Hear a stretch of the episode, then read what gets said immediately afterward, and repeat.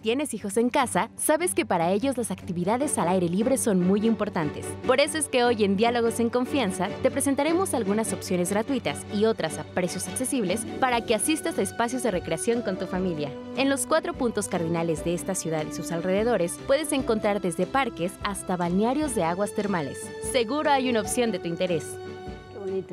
Hola, ¿qué tal? Muy buenos días, muy buenos días a todos ustedes. Qué bueno que estén con nosotros. Yo soy Marisa Escribano y hoy tenemos un programa que yo creo que me parece que es así como muy de acuerdo a la semana que estamos viviendo, porque hoy queremos hablar justamente acerca de la recreación y lo que se puede hacer en familia, si es cierto o no que los padres y las madres y las familias enteras tenemos la obligación de tener que hacer cosas y de tener que estar divirtiendo y entreteniendo a nuestros niños.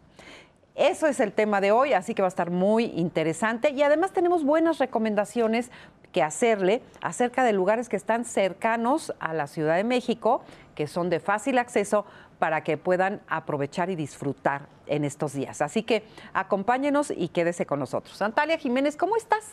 Marisa, muy bien, pues muy contenta ya preparada para las recomendaciones. Asimismo, saludo con mucho gusto a nuestras compañeras intérpretes de lengua de señas mexicana. En este momento está Lía Vadillo y estará alternando a lo largo del programa con Jimena Raya. Ya muy lista para traer la voz de la audiencia aquí al panel, Marisa. Así es, muchas gracias. Y le voy a presentar a los especialistas que nos acompañan el día de hoy. Está con nosotros Elena Paz Morales. Ella es docente en la licenciatura de Administración del Tiempo Libre de la Universidad IMCA y profesora de la Escuela Nacional de Entrenadores Deportivos. Elena, bienvenida. Hola, un gusto encontrarnos. Muchas gracias.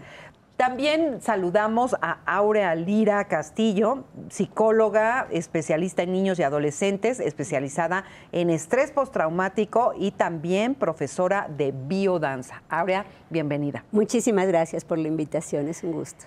Y también saludamos a Silvano Daniel Ramírez Díaz. Él es entrenador profesional y licenciado en nutrición, especialista en nutrición deportiva. Muchas gracias por la invitación. Un gusto. Muchas gracias a ti, Silvano. De verdad, qué bueno que están aquí con nosotros. Y como les decía, pues hoy un programa muy rico, muy noble, pero también muy interesante, fíjese, porque resulta que pues uno siente la obligación de que en estos días y en los días de asueto, pues uno tiene que pasear y entretener a los hijos y a la familia. Pero este tema del entretenimiento es muy interesante porque ahora si no tienen una pantalla de celular, los chamacos enfrente, pues ya no saben qué hacer con su tiempo libre, ¿no? Eh, ¿Por qué es importante el tiempo libre? Es una de las áreas de desarrollo del ser humano. Hablamos mucho del trabajo, hablamos mucho de la escuela, son dimensiones de la vida, pero otra dimensión que tenemos que ocupar y ocuparnos de ella y preocuparnos de ella es el tiempo libre. Es un área de desarrollo, no es después de, lo que me queda, no es este tiempo, bueno, a ver qué hacemos, no, tan importante es que se estudie el tiempo libre como licenciatura y estudios de maestría y también de doctorado, es tan serio como todas las profesiones, todas, y tan importante que después de todo lo que hemos vivido, nos dimos cuenta que no habíamos reflexionado de él y de qué hacemos y yo cómo me relaciono primero con mi, tiempo libre y después con el tiempo libre de mis hijos y de mi familia. Yo ahorita estaba pensando, quizá habrá personas que nos estén viendo que digan, tiempo libre, ¿cuál tiempo libre? ¿No? Si de repente uno está tan saturado de cosas, tan lleno de actividades, que pareciera que uno no tiene tiempo libre. Pero tú qué opinas?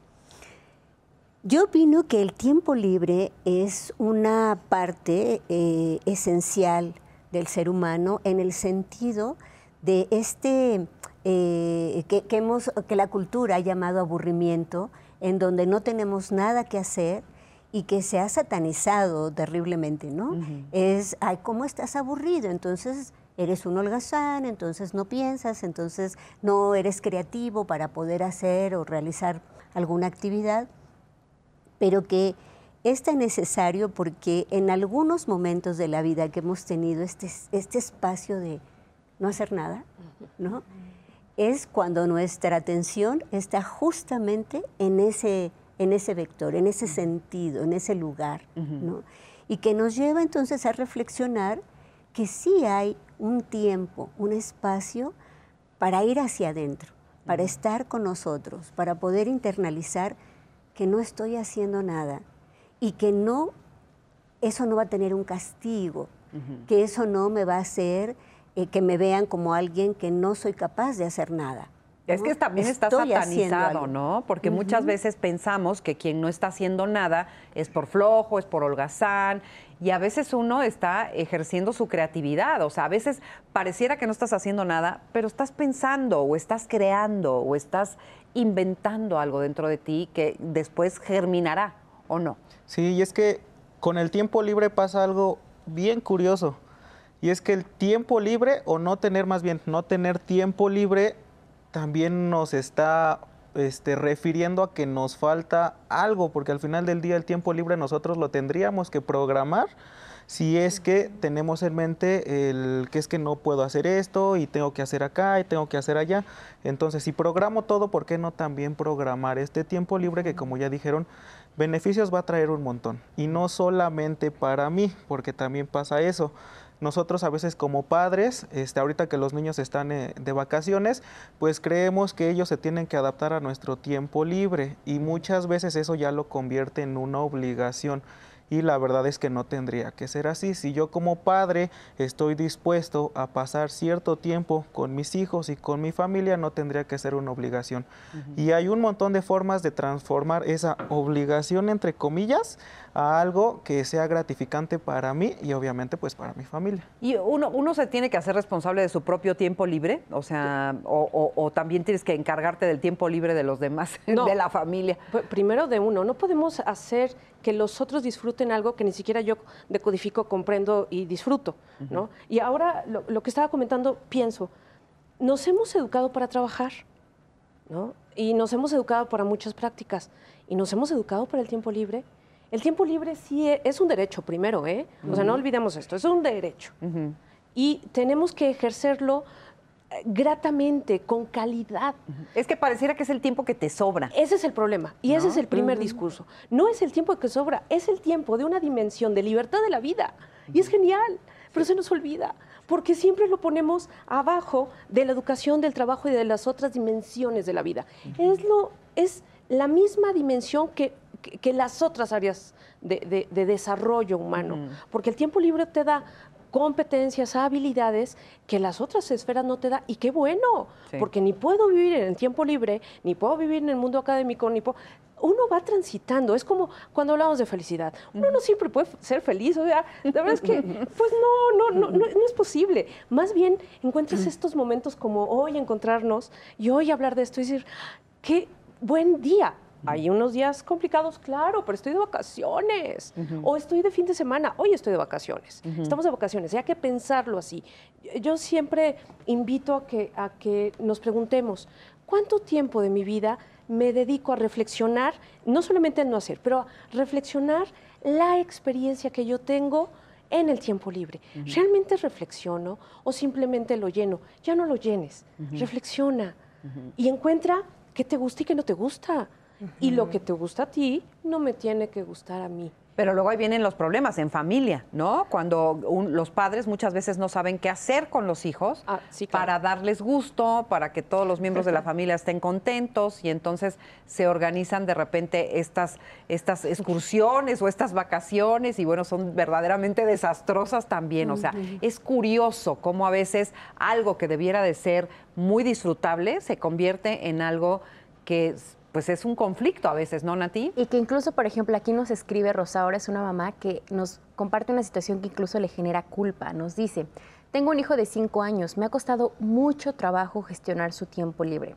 Veo que muchos niños y niñas viven pegados al celular o a la televisión y yo no quiero eso para mi hijo. Sin embargo, siento muy feo cuando lo veo sentado sin hacer nada y me dice que está aburrido. Me siento mala madre. ¿Qué me recomiendan?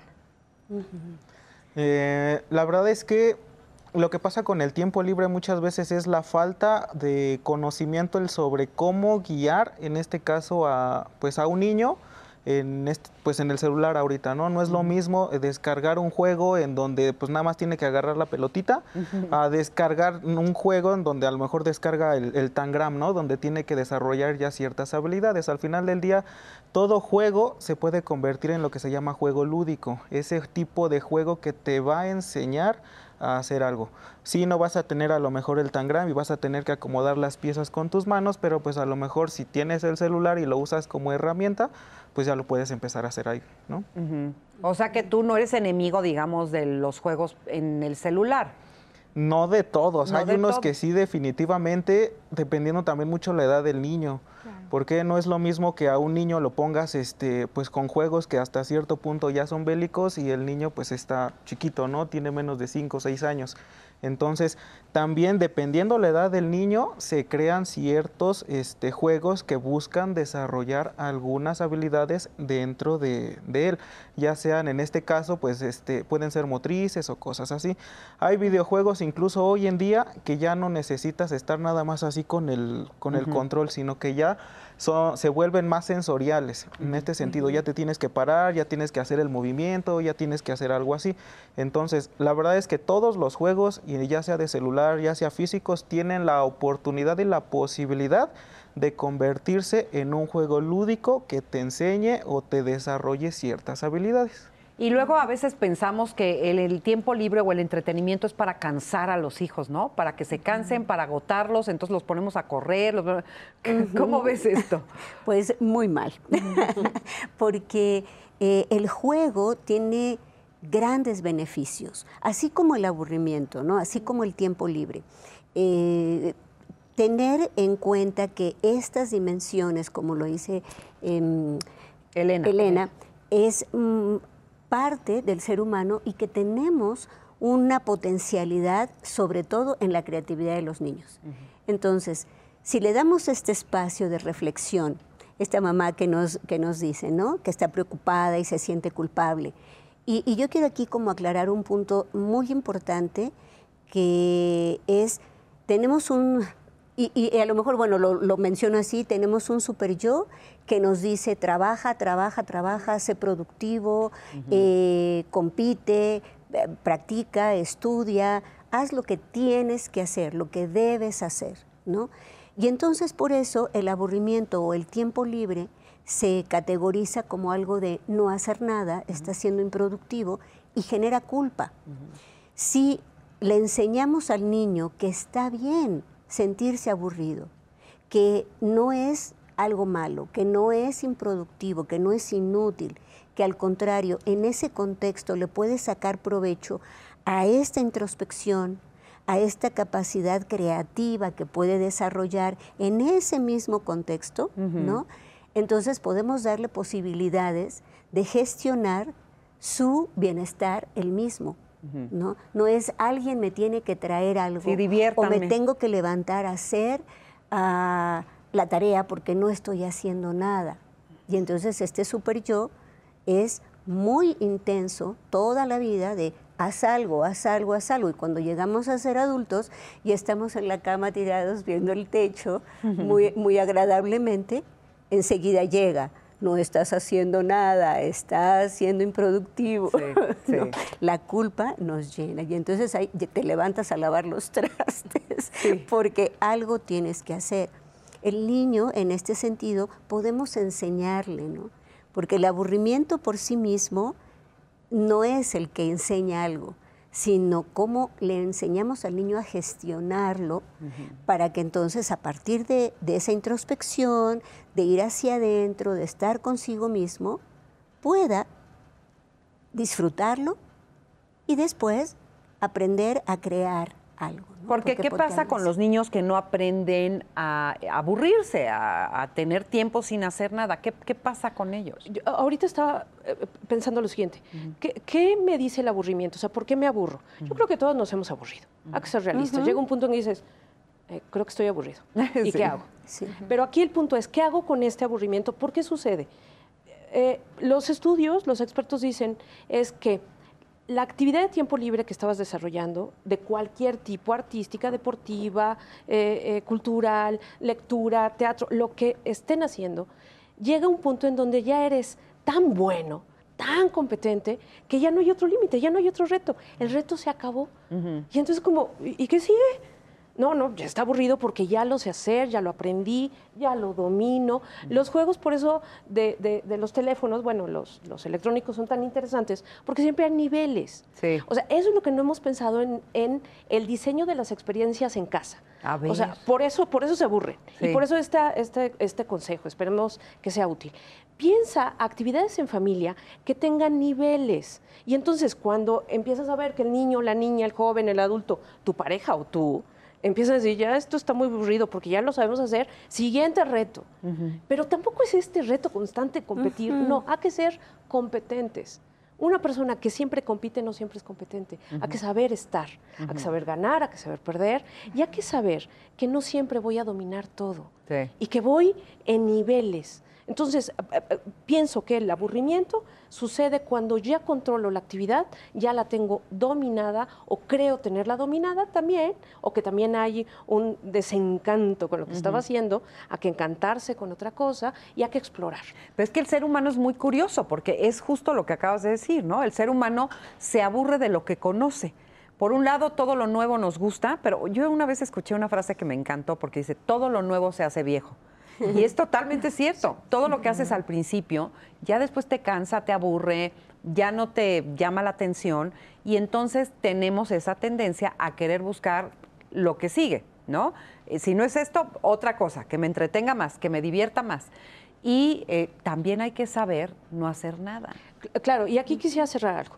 Eh, significa eh, poder ir en niveles, pero también comprometernos. O sea, no es soltar. Ah, no, ya no me gustó porque perdí. No, a ver, hay que comprometerse, que es parte de las enseñanzas de educar para el tiempo libre.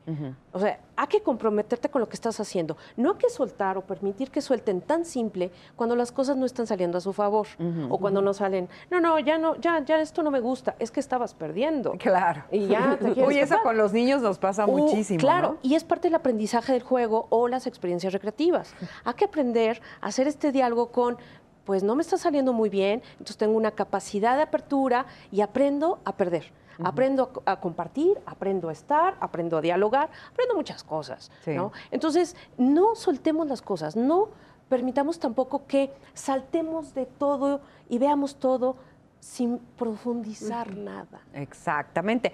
Oigan, y como les dijimos, aquí vamos a irles presentando diferentes lugares cercanos eh, a la Ciudad de México y en la Ciudad de México que ustedes pueden visitar y que son muy accesibles. Y como fue Natalia Jiménez la que fue al Parque de la Mexicana, antes de presentar el parque, quisiera preguntarte qué opinaste, ¿te gustó?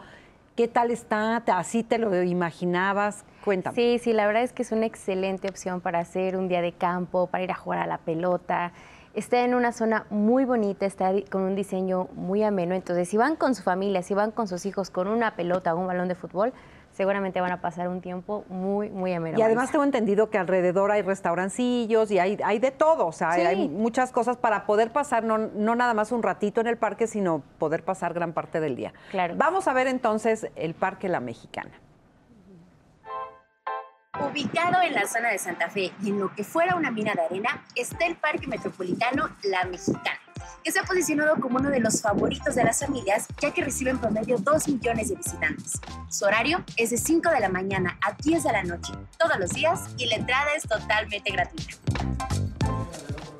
Qué bonito se ve. Sí, aparte es un horario bastante amplio, ¿no? O sea, para ir a correr o para ir a hacer un picnic o a quien le gusta más la noche también, hasta las 10 de la noche está abierto Ah, Qué y se puede maravilla. aprovechar. Oye, ¿y, muy y bien. hay perros o no?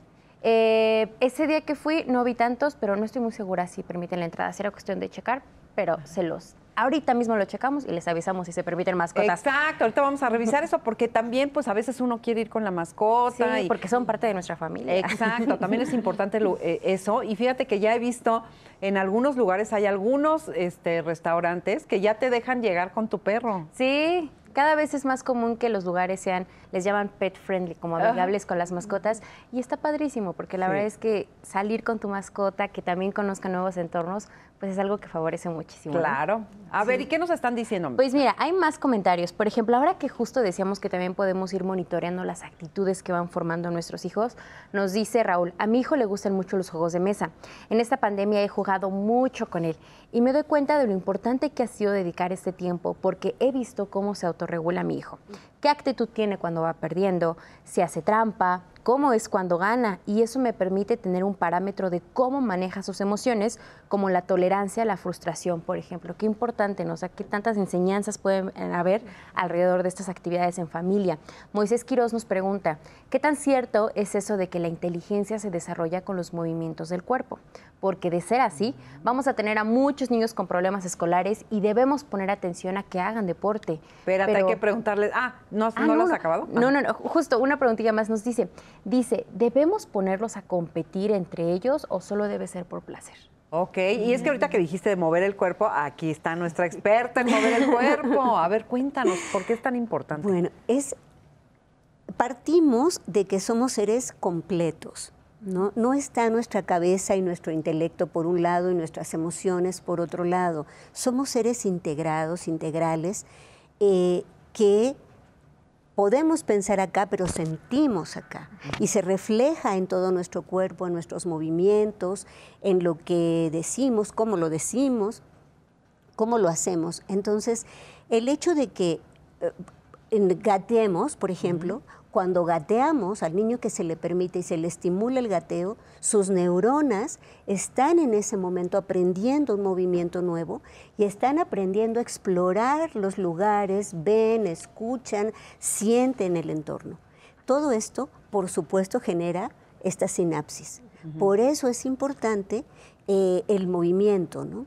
Cuando nosotros caminamos, estamos integrando nuestros músculos con nuestro cerebro también, nuestra vista, el oído, el equilibrio. Entonces somos seres integrales. Cuando el niño lo ponemos a jugar, brincando, como lo hacíamos nosotras, brincar la cuerda, saltar el avión, correr en los encantados, nuestro cuerpo se estaba ejercitando, pero no era solo los músculos, los huesos, también era nuestro intelecto, también era nuestro sentir. También era el cómo convivimos con el otro y cómo aceptamos la interacción con los demás. Sí. Y ahorita dijiste una cosa que me encantó cuando dices, este, además como que te conecta con el espacio, con la, con, la tierra, con el piso, digamos. O sea, como que te conecta con tu entorno, no estás toda la vida sentados aplastadotes en un sillón. ¿no? Así es. No estás sentado solamente, efectivamente, eh, los videojuegos generan otra serie de capacidades, efectivamente. Sí, los papás eh, tendrían que estar como muy atentos qué tipo de videojuego está eh, enseñándole al hijo y si éste tiene una, un beneficio o no, Pero no hay como mover el cuerpo, estar al aire libre. ¿no? El equilibrio es sumamente importante en la vida en todas las esferas. Entonces el niño no lo podemos desconectar de la tecnología porque es parte de, su entorno, de su presente, de su momento histórico. Podemos darle un momentito de videojuego, un momentito con su celular, pero otros momentos de eh, ejercicio físico, de bailar, por ejemplo. ¿no? Ese, espérate, ese vamos a tocarlo aparte, porque además yo sé que eres una súper experta en eso y vamos a hablar de eso. Pero les vamos a presentar ahora otro lugar que para quienes vivimos en la Ciudad de México y el Estado de México, lo conocemos perfecto, no solamente por sus quesadillas, sino porque además es un lugar muy amplio, muy conocido, muy fácil de llegar, pero para quienes no lo conocen es obligado. Nos referimos a la Marquesa. Veamos cuatrimotos, carnita asada, gocha, tirolesa, un lago para remar. ¿Ya sabes de qué lugar estamos hablando? Así es, hablamos del Parque La Marquesa, un sitio ubicado en la alcaldía Coajimalpa. Aquí puedes traer tus propios alimentos y preparar una carnita asada. O si lo prefieres, también puedes encontrar deliciosos platillos como una rica sopa de hongos o las famosas quesadillas. Seguramente aquí pasarás un momento increíble con tus hijas y tus hijos en medio del bosque. Ya sé por qué Natalia Jiménez se este, se ofreció para hacer estos reportajes porque se la pasó increíble. Cuéntanos qué hiciste en la Marquesa. Yo dije, yo quiero ir, por favor, para hacer las recomendaciones. No, pues la verdad es que yo soy amante de la naturaleza y esto que dices te ayuda a conectar con el espacio. El simple hecho de llegar a un lugar en que a donde voltees ves bosques, ves naturaleza, ves el cielo despejado, la verdad es que cambia muchísimo porque el aire que se respira es fresco. Hay muchas opciones para comer, Marisa, quesadillas, sopa de hongos, lo que tú quieras. También, por ejemplo, ya les decíamos, está el gocha, las motocicletas, pases en caballos. Entonces, la verdad es una opción muy buena porque justo nos llamó Liliana y nos dijo, yo ya estoy haciendo mi plan de actividades.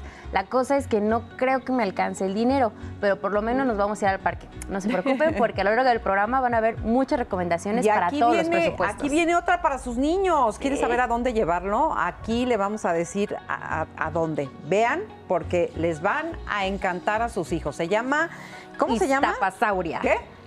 Iztapasauria, de dinosaurios. Si a tus hijos e hijas les gustan los dinosaurios, entonces tienes que llevarlos a Iztapasauria, donde podrán ver 13 dinosaurios con movimiento. Este parque se encuentra dentro del Deportivo Santa Cruz Mellehualco en la alcaldía Iztapalapa y forma parte de las Utopías, Unidades de Transformación y Organización para la Inclusión y Armonía Social. La entrada es totalmente gratuita y tiene un horario de 6 de la mañana a 8.30 de la noche.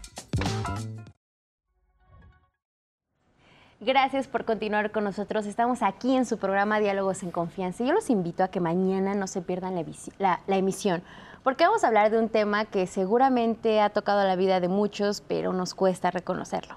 ¿Eres avaro? Vamos a hablar sobre todo lo que tiene que ver con la avaricia, con esta sensación de querer más y más y más, cómo nos puede afectar en nuestra vida y también en las relaciones que tenemos con los demás. Va a estar muy bueno. Si ustedes conocen a alguien o incluso reconocen en su persona que tienen avaricia, es imperdible, porque va a estar muy, muy bueno. Y continuando con nuestro tema de hoy, familia y recreación, más comentarios, Marisa, que nos han llegado. Nos dice, por ejemplo, Pedro, cuando mis hijos están de vacaciones, me gusta llevarlos a los deportivos de mi colonia para que jueguen fútbol, básquetbol o anden en bici. Sirve de ejercicio y disfrutan al aire libre. También nos dice Ramón, cuando mis hijas eran chiquitas, les encantaba jugar a la casita. En el patio ponían sábanas, sillas, mesas, construían su casa en chiquito, usaban a sus peluches como sus hijos. Podían divertirse por horas y siempre me sorprendió la creatividad que tenían. Eso sí, terminando tenían que ponerlos en su lugar. Yo creo que será la parte más divertida. También nos dice Rosaura, a veces como papás no nos damos cuenta de que lo más importante para nuestros hijos es el tiempo de calidad. No necesitamos comprarles el mejor celular ni el último juego de video. Sentarnos a jugar un juego de mesa o salir a patear el balón es lo que realmente brinda la felicidad auténtica, tanto para ellos como nuestros hijos, como para nosotros como papás. También nos comparten, a mi hijo le gustan mucho los juegos de mesa. En esta pandemia he jugado mucho con él y me doy cuenta, ay, sí, ya se los había leído. Él justamente cuando ven las actitudes que tienen los niños y cómo también como papás desde el juego puedes regular la forma en la que ellos conviven con los demás y también cómo gestionan sus emociones. Más recomendaciones tenemos para estas vacaciones de Semana Santa. Una de ellas son las grutas de Tolantongo. ¿La conocen? Si no, Aquí está la información. Si en esas vacaciones lo que tus hijos quieren es nadar y dispones de un poco más de tiempo y dinero, pueden visitar alguno de los balnearios que se encuentran alrededor de la Ciudad de México. Uno de ellos es el llamado Grutas de Tolantongo, que se encuentra en el estado de Hidalgo. Aquí puedes encontrar albercas, pozas, aguas termales, grutas, un túnel y, por supuesto, el río. La entrada por día cuesta 150 pesos y tienes opción de acampar por un costo adicional. Si quieres conocer todos los detalles, visita su página de internet. Ay, no cuéntame más de eso, se ve precioso. Es un lugar, o sea, que está en medio como de una cañada. Para llegar, de hecho, tienes que ir este, subiendo, bajando, es un poco complicadilla la entrada, pero la verdad es que está bien bonito. Justamente como veíamos en las imágenes, está el río, que es de agua no tan calientita, pero está la gruta, donde ahí sí uno llega un momento de que dice, ya es demasiado calor, me tengo que salir. Tienen unas pozas también chiquitas que, como lo veíamos en las imágenes, se prestan para los niños, obviamente para disfrutar, pero uno como adulto también permite relajarse. Es una zona muy bonita, pueden acampar, también hay un hotel, y está, la verdad, que muy adecuado para las necesidades y cerca de de la Ciudad de México. Más o menos, está como unas tres horas más o menos yo creo, pero la verdad es que vale mucho la pena y si quieren se pueden quedar a dormir. Entonces, la verdad creo que vale la pena. Y antes de eso pueden pasar a Pachuca por una barbacoa o quesadillas también. Claro. Hay, de todo. hay para todos los gustos. Ahorita que estabas diciendo eso, me quedé pensando si para pasarla bien uno necesita tener dinero. No. eso es un gran mito y es una gran mentira. A ver. No necesitamos el dinero. El dinero es un medio no es el que determina la calidad de la experiencia. Donde yo esté, la puedo pasar muy bien, lo puedo disfrutar, pero lo importante que es programar, sí tener claridad con los hijos y dialogarlo de cuál es la cantidad que podemos destinar en estas vacaciones, cuánto diario, tal vez le integramos un poco más el fin de semana porque toda la familia está junta, ya no están trabajando todos, pero no es una relación, no hay relación de el disfrute con el dinero, por favor. Eso hay que pensarlo y tenerlo muy claro, porque pues en algunos espacios nos dicen que se necesita dinero y hay que gastar mucho. es que hay lugares que son muy caros. Sí. Hay que decirlo. Sí, claro, hay lugares que se tiene que pagar para poder ingresar, pero no determina que yo pague, que lo disfrute, porque puedo pagar y no disfrutarlo, o puedo pagar, claro, y disfrutarlo, o no pagar y disfrutarlo muy bien. O sea, no hay una relación. Pero sí, también, también vale la pena proyectar y decidir, bueno, dejemos de tener gastos hormiga, todo el año y eh, juntemos un poco de dinero entre todos, una alcancía de, la comunidad, de la familia, y que poco a poco, para un fin de semana en Talantongo, e ir a acampar. O sea, no necesitamos tal vez, no tengo dinero para el hotel, pero podemos acampar, es un poco más barato y cocinamos en una forma súper diferente a lo que hacemos de casa. Hay que cambiar estas actividades. Pero sí, hay que dedicar también dinero, pero hay que programarlo. O sea, de verdad piensen en familia. ¿Cuánto gasto en la semana por compras de comida no tan uh, funcional, cosas que no valen la pena y que cosas no que luego se te echan a perder porque no a veces compras algo y no lo usaste y se echa a perder. Sí, o no me otorga eh, eh, calidad de vida, o sea, no me da bienestar, pues ve juntando. Y entre todos y nos vamos de vacaciones. Y otro, otro punto que ahora pensaba, en función del diálogo que tuvieron, la experiencia de tiempo libre no se da cuando llegamos al parque o a acampar, se da en este momento emocionante que le dijiste, dime más. Podemos con los chicos y con la pareja hacer un gran plan. Vamos a sentarnos a organizar estas vacaciones. Y lo haces emocionante. ¿Por qué nos volvimos tan acartonados? ¿Por qué? No, a ver, a ver, eso es muy serio. Claro que es muy serio. Yo me dedico a esto. Pero ¿por qué no nos sentamos a planear y tan solo sentarnos a planear es la experiencia. Y ahí empieza el tiempo libre. Y empiezan las vacaciones. Desde que empacas también, ¿no? Sí, no, bueno, los niños, y me llevo esto y me llevo esto y me llevo al dinosaurio y me llevo, llévate todo lo que tú puedas cargar porque te toca cargar, ¿no? Pero, pero bueno, sí, eso. Y es que la verdad mucho de esto viene también por lo que platicábamos del aburrimiento. Al final del día el aburrimiento pues también es la falta de algo esto algo como lo lleno y la única forma de llenarlo es justamente sentarme, estar viendo qué me falta, qué quiero hacer y entonces es donde empieza la creatividad y no solamente de nosotros, sino de los niños. Y como ya lo dijeron, si nosotros nos sentamos con los niños, pues a planear todo el viaje, a planear qué vamos a hacer el domingo, qué vamos a hacer este día, pues entonces también empieza esa integración familiar. Oye, Silvano, y tú que eres experto en esta cuestión de ejercicios y de deporte y todo eso, ¿qué se puede hacer al aire libre? Porque pues ahí sí que hacer ejercicio no, no cuesta, ¿no? A menos que te quieras ir a meter a, gimnasios o cosas así. Pero la verdad es que el ejercicio uno lo puede hacer donde sea. ¿Qué, qué cosas son divertidas? ¿Qué cosas son buenas? Cuéntanos. Divertido, pues es la verdad, todo lo que te haga reír es divertido. No necesariamente si tú vas a hacer ejercicio o eres un adulto, vas a hacer ejercicio y vas a hacer lagartijas, pues la verdad es que te vas a divertir porque es lo que te gusta a ti. A mí eso no me divierte. Exactamente. Hay personas en las que definitivamente ese tipo de ejercicio pues, no te va a hacer. Y la verdad es que hay una línea bien delgadita entre el ejercicio y la actividad física. Es una línea bien, bien, bien delgadita. No es lo mismo este, irme a jugar con la pelota los domingos, en donde sí va a haber cierta competencia, pero va a ser saludable, allá definitivamente meterme a un equipo de fútbol donde hay mm. competencia, donde metemos estrés, donde metemos otras cosas. Y entonces este tiempo libre que nosotros dedicábamos a algo que me desestresaba, va a dejar de ser tiempo libre porque se va a empezar a convertir en un este, factor estresante. es que esto ya me lastimé aquí, es que ya no voy a dar el ancho acá. Y entonces esa línea bien delgadita es la que tenemos que estar, la verdad, cuidando siempre.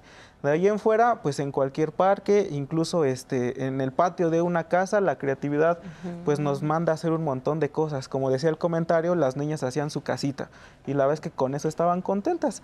Y si a eso a lo mejor yo, papá, mamá, me uno un poquito y estoy ahí también, me voy a olvidar de todas las actividades que traía y también me voy a divertir como adulto jugando pues con los niños. Ah, y eso que dices es importantísimo porque a veces los adultos ya no sabemos divertirnos. Creemos que ser adulto es ser serio y ser muy formal. Y la verdad es que hay que saberse divertir y reír a cualquier edad. Sí, de hecho, fíjate que Isa nos comparte lo que ella ha hecho desde casa para tener un tiempo ameno con sus hijos. Cuando ellos están de vacaciones me gusta ser creativa y aprovechar nuestro tiempo en casa. Armamos picnic en el patio, planeamos noches disco para poner música y bailar, preparo hamburguesas y papas fritas. Ellos se emocionan mucho porque por lo regular no comemos este tipo de alimentos y hasta participan en su elaboración. Cuando no tengo ideas, les pido que ellos me digan de qué tienen ganas. Eso me ha ayudado a unirme más a ellos y aprovechar nuestro tiempo juntos. Y no sé si recuerdan que justamente en tiempo pandémico estuvo muy viral el video de una familia que a su hijo él les decía, es que yo quiero ir al cine pero en ese momento no se podía, y que le hicieron el cine en casa. No. Es, es maravilloso. Yo, yo, lo vi creo que en un noticiario, y, sí, o sea, los papás le crean al niño el cine en casa, le ponen la taquilla este, para que comprara su boleto, lo llevan a la cocina y le hacen como de que, bueno, aquí, ¿de qué va a querer sus palomitas? ¿O qué va a querer nachos? Y ellos lo preparaban en casa y después lo pasaban a la sala de cine, que era la sala de su casa. Entonces es creatividad y bueno, el niño feliz de que había ido al cine estando en su casa. Entonces eso es ¿Te imaginas esos recuerdos luego cuando pasan los años? Es que claro, o sea... Es que eso se hereda. ¿Verdad? La verdad es que se hereda. ¿Cómo que se hereda? Es, qué te muy, es muy bonito ah. este, que tú como padre, en vez de decirle, ay, es que no, no me alcanza, ¿no? En la parte monetaria que a lo mejor no te entiende este, le dices, ah, mira, mejor vamos a hacerlo aquí, vamos a divertirnos más y empiezas a sacar las almohadas y sacas todo eso. Al final del día le enseñas al niño a no ponerse ese límite monetario, no le pones la traba de que si no tengo dinero no puedo hacer nada. Entonces también alimentas la creatividad y digo que se hereda, ¿por qué? Porque si en algún momento de la vida él llega a tener hijos y está en esa situación, seguramente se va a acordar de lo que hizo el papá o de lo que hizo la mamá y lo va a repetir. Y es una cadenita y es una cadena muy bonita. Exacto, ya te entendí, claro, se va, pues uno les, les enseña y los impulsas y al rato ellos van a repetir esas cosas.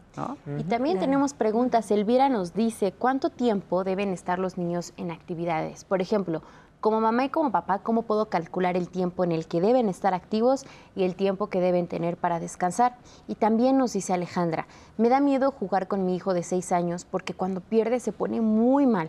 Hace unos berrinches que no puedo controlarlo.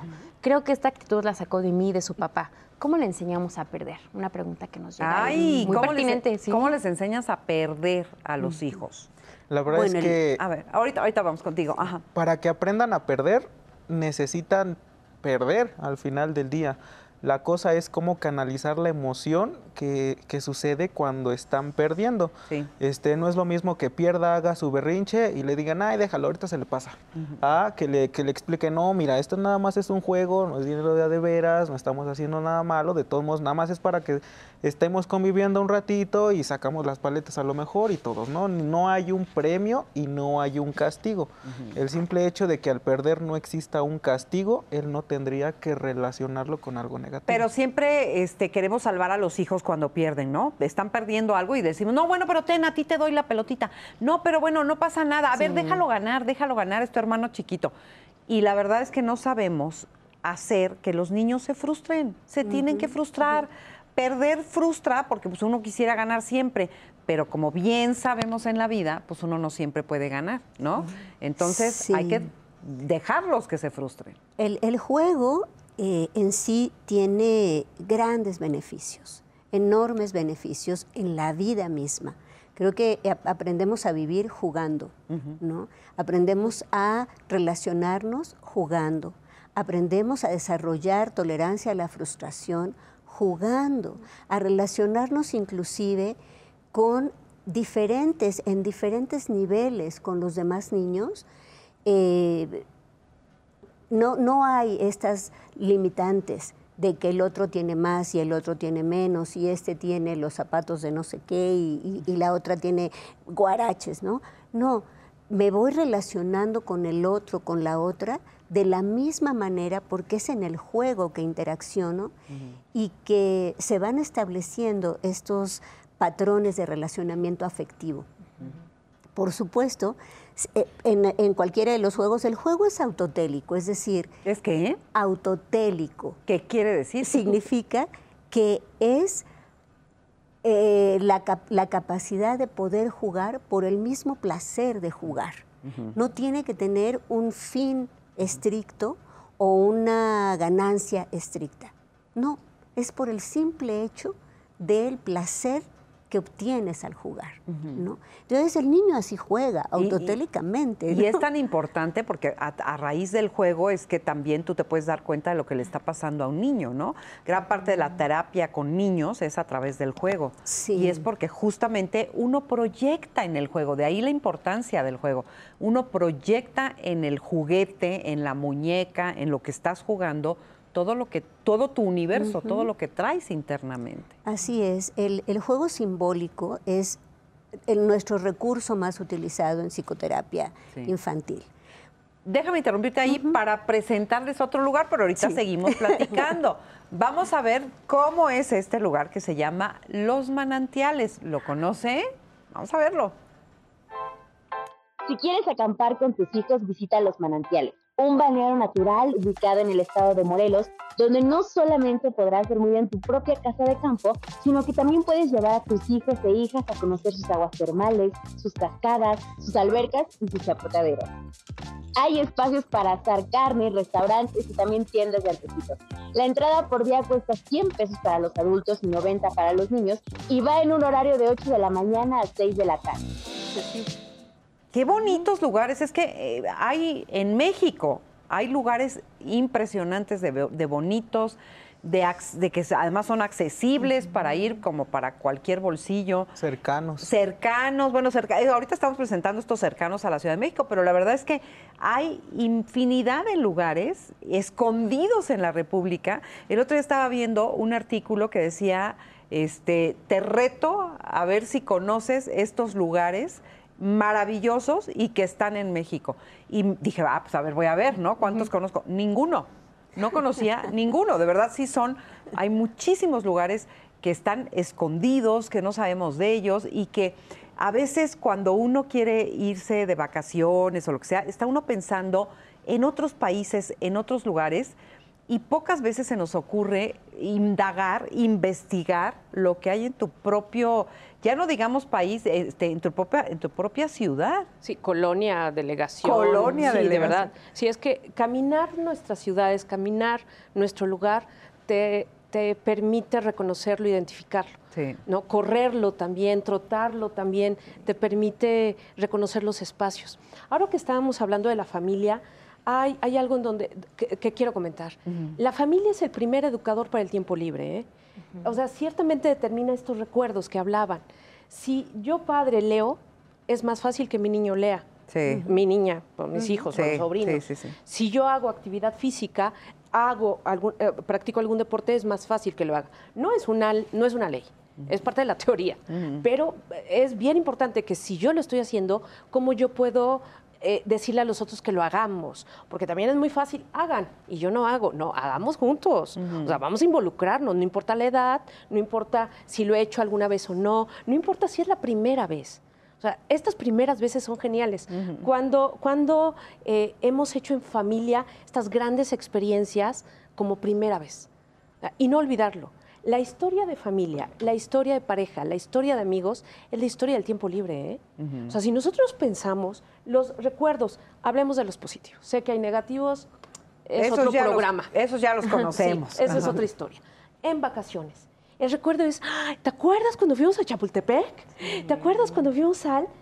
Son los recuerdos del tiempo libre. Sí. O sea, ¿por qué entonces seguimos pensando que no es importante? Por favor, encontremos la valía que tiene. Sí. Por el hecho de ser tiempo libre, por el rasgo autotélico que dijiste y es genial. Sí. El tiempo libre también tiene que ser autotélico. Fíjate, ahorita que decías esto de, de- de los recuerdos, ¿qué razón tienes? No lo había yo visto de esa manera, pero tienes mucha razón. O sea, nadie se está acordando en su lecho de muerte, ¿verdad? O en, en- en los- en la etapa final de su vida, nadie se está acordando del día en la oficina que hiciste el balance de no sé qué, que sacaste el, el- el corte de caja. Este. No, uno se acuerda justamente de la convivencia con los demás. Y la convivencia con los demás, muy importantemente, se da en los espacios libres, al aire libre, en el tiempo libre. Bueno, no al aire libre, porque pues, también hay Sí. reuniones muy divertidas. En casa. En casas y cosas así. Pero me refiero que en, en- en el tiempo libre. Sí, es que es nuestra historia. Si nosotros vamos a los diarios, yo, yo la verdad es que nunca hice un diario, pero mi abuela sí. Mi abuela nace en 1904, ella ya, ya está en otra dimensión, pero yo me acuerdo cuando los encontré, su diario era, hoy fuimos al Teatro Julio Prieto, hoy fuimos al cine, hoy estoy leyendo, hoy a las niñas les hice de comer, que era mi hermana y a mí. Y entonces eh, yo no estudiaba en ese tie- momento tiempo libre, dije, wow, esto es un diario de tiempo libre. Es que no tendríamos que solamente hablar en el tiempo libre, digo, en los diarios de las penas. Habría que hablar de las cosas dichosas. Equilibran. ¿Por qué equilibran y por qué ayuda? Porque logramos procesos de introspección por el nivel de disfrute y placer. Sí. O sea, logramos abstraernos. No se molesten cuando le hablan al niño, oye, deja el rompecabezas, deja de pintar, te estoy hablando. Es que no me hace caso. A ver, es que no te hace caso porque está tan involucrado, tan concentrado, concentrada, o a nosotros nos pasa, que no está conectado con el otro espacio, sino está en su espacio, ensimismado, concentrado. Hay un proceso de abstracción. Sí, que es delicioso. además, Claro. ¿no? Todos lo hemos sentido cuando estás haciendo algo que te gusta, generalmente con algún pasatiempo, con Sí. alguna afición, el arte, la Sí. escritura, se te va el tiempo. Claro. ¿Y por qué es disfrute? Exacto. Y porque estás tan involucrado y no importa si es eh, accesible, muy compleja, muy sencilla, porque está relacionada con tus habilidades. Por eso en esos puntos no hay aburrimiento. Cuando esta dimensión y esta forma de conectarte no se da, estamos en el proceso de aburrimiento. Sí. ¿no? Y, y- y- y- y te pierde, o sea, el sentido es, concéntrate tanto, piérdete tanto, que lo disfrutes, que sean días extraordinarios. La familia le hizo al niño un día extraordinario. Podemos tener grandes días a través de grandes experiencias en el tiempo libre. Ay, mira, nada más te oigo y ya me quiero ir de vacaciones, ya quiero sacar la maleta aquí para irme de vacaciones, ¿no? Sí, pues así también está la gente que nos está viendo en el público. Javier nos dice, por ejemplo, mis hijos aman los balnearios. Es una excelente opción para que salgan de su rutina y aprovechen el buen clima que ahorita sin duda estamos en el punto mero para ir a un balneario. Recomiendo los que hay en Pachuca. Hay un corredor donde hay muchas opciones de balnearios y a precios muy accesibles. También en una llamada, Valeria, tengo dos hijos adolescentes y veo que la vida se les va y ellos sin hacer nada de deporte o arte. Yo de plano les digo que se pongan a leer y que busquen algo productivo. Agustín Carrasco, mis hijas me dijeron que quieren aprender a bailar, pero creo que todavía son pequeñas para ir a clases. Tienen 7 y 5 años. Sin embargo, creo que les ayuda para estar contentas y nos pregunta qué es la biodanza. Y en este mismo sentido de la danza, Mirna Trueba, ¿pueden por favor explicar por qué la danza puede ayudar a que los niños se expresen mejor? ¿Les ayuda a la psicomotricidad? ¿A dónde puedo ir? Pues aquí está nuestra experta, nuestra experta. A ver, ¿por qué es tan importante la danza? Eh, Y la biodanza, ¿qué es eh, eso? sí, bueno, biodanza creo que tendría que ser un programa especial. De veras. sí, la biodanza es un sistema de ejercicios, música, caricias, contacto visual, contacto físico, abrazos, besos, que te llevan a re- eh, recuperar tu afectividad, tu creatividad, la capacidad de trascenderte todo el tiempo, ¿no? de conectarte con los demás, con su energía y con la tuya propia. Pero es un tema muy, muy amplio que Sí. si tú nos das la oportunidad podríamos verlo en otro momento. Claro. Pero volviendo a la, pregunta, la, danza es el primer lenguaje que tiene el ser humano, ¿no? A través de mover su cuerpo, de ciertos eh, sonidos y ritmos, es que puede moverse y poder tener este disfrute del cuerpo en general, conectarse consigo mismo y conectarse con los demás.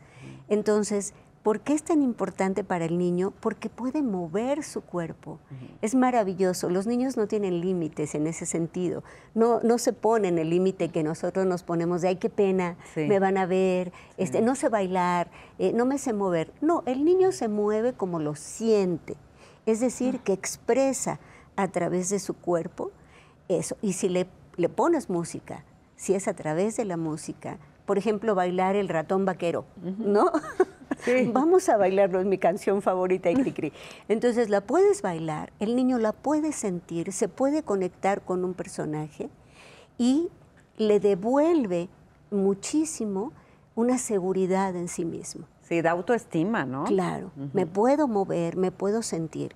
Eh, eh, ah, y aquí quisiera hacer un paréntesis porque yo trabajé mucho tiempo en el Centro de Rehabilitación Gaby Brimer y tenía un, grupo de niños con parálisis cerebral, secuelas de parálisis cerebral leve y moderada. estaban en el kinder. Y en ese entonces estaban de moda los, eh, estos ejercicios, ¿cómo se llamaban? ¿Cuáles? Eh, bueno, era, era un tipo de, danza, Y yo me acuerdo que les puse la música y les dije, hoy vamos a hacer este ejercicio y nos vamos a divertir mucho. Los bajé de la silla de ruedas, les puse la música, yo empecé a moverme y ellos empezaron a bailar también.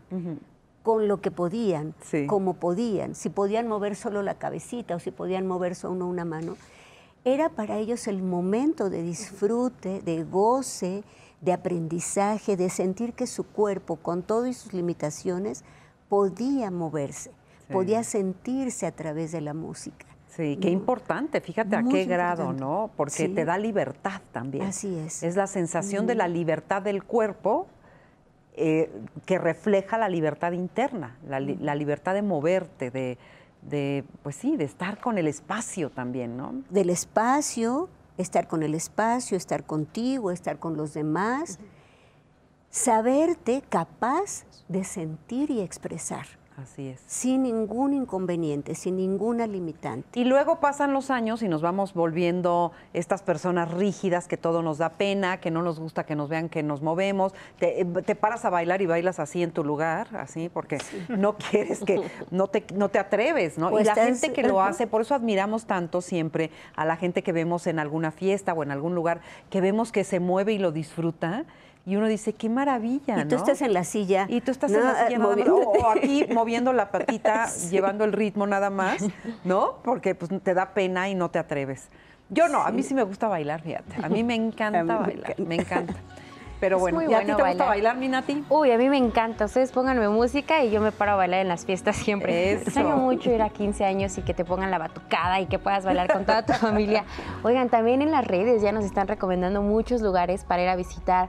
Nos dicen, por ejemplo, ahorita en Semana Santa me gusta llevar a mis hijos a Mineral del Chico. Es un pueblito en Hidalgo que es muy hermoso. Precioso. Sí, es, es divino. Dice, puedes visitar el centro que es muy pintoresco y ya después irte al bosque a acampar.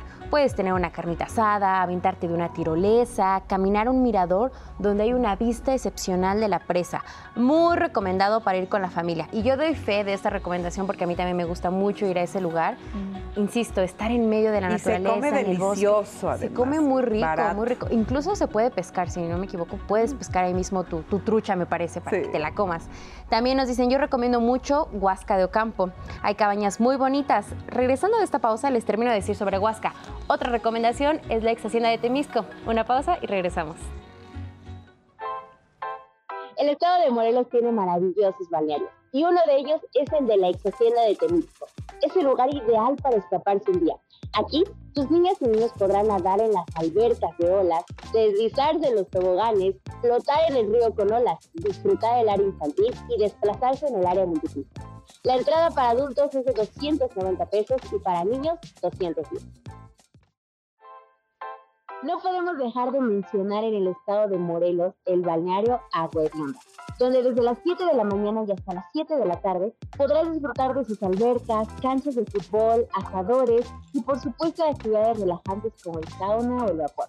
Recuerda que en días festivos la entrada para adultos es de 75 pesos y para niños de 40. Y si eres profesor o cuentas con tu tarjeta de INAPAM, hay grandes descuentos. Estaba pensando que otra manera de divertirse en casa y que además lo vimos muchísimo al inicio de la pandemia es cocinando. Y cocinando con la familia, o sea, haciendo entre todos, a lo mejor elaborando algún platillo, este, ¿no? También puede ser eso parte de... Sí, y estaba pensando otra, otra opción, días temáticos. y vamos a anclarlo con la, con la cocina. Vemos tal vez una, una película, Ratatouille, esta caricatura, si tenemos niños chicos, y pensar una película que tenga que ver con el tema de la cocina en función de la edad, ¿no? Entonces, empiezo tal vez preparando los alimentos, después me voy a ver la película, regresamos, comemos en familia, eh, después podemos hacer un cuento si son pequeños, puedes hacer cuentos en función de los alimentos o de los vegetales o de ¿Qué es estos días temáticos o cómo son los días temáticos? Buscas una actividad central y esta la puedes hacer leyendo, escuchando, viendo, dibujando, recortando, haciendo una manualidad. O sea, todo se eh, se mueve en función de la actividad, del tema. Del tema. Del tema. Pues te voy a decir, fíjate, yo he tenido días temáticos para entretener a los nietos y, ¿sabes? Un día hice, pues no sabía yo en qué halagarlos, de qué manera, porque era cumpleaños de uno de los chiquitos. Y entonces dije, vas, voy a hacer el Festival de la Pasta. entonces llegaron y les hablaba yo con el tono italiano, que no tenía nada que ver, pero bueno, según yo italiano. Y entonces este, les puse pues cuatro o cinco pastas, poquitos, pero cuatro o cinco diferentes, y sus aderecitos para que cada quien le pusiera lo que quería, como tipo buffet. No sabes qué divertido estuvo, estuvieron felices y estuvimos hablando de, de dónde estaba Italia, lo vimos en un mapa, este, de, de, por qué la pasta era importante, de, de cómo se podía comer, que si a alguno le gustaba con queso, otro sin crema, uno con, ¿no? Y entonces fue una actividad muy divertida, muy recreativa, pero que también les dejó algo, porque entonces vimos este, parte de la cultura de, Italia y por qué hablan italiano y estas cosas que a lo mejor para un adulto son obvias, pero que para los niños pueden ser muy entretenidas. Entonces ya a raíz de eso, ya después se me fueron ocurriendo más cosas y un día hicimos la comida japonesa. Y entonces quitamos la mesa, quitamos las sillas, las hicimos a un lado y nos sentamos en el piso y nos comimos nuestras verduras y nuestras cositas que hicimos así asadas y este y fue nuestro día de Japón. Y así, o sea, le vas y cambiando. dentro de casa. Y estás, salir. Y estás adentro de tu casa cocinando lo mismo que harías en cualquier otro día, o sea, no estás gastando más dinero, nada más le estás dando un marco, un enfoque divertido. Y justo, no, no, adelante, justo eh, esa parte quisiera eh, retomarla porque estamos eh, diciéndole a los adultos qué hacer con los niños, ¿no? Como estas eh, sugerencias, pero el asunto es qué tanto como adulto te permites ir más allá de tus límites. Porque tú lo comentabas, cuando empezamos a crecer y entonces ahora ya nos volvemos acrinolinados, serios y em, cansados, preocupados, angustiados, eh, todo, todo lo que implica. concierne, implica ser adulto. Y entonces tenemos pocas ganas. Pensamos que nuestra creatividad se acabó o que la creatividad solamente la puede tener un artista, ¿no?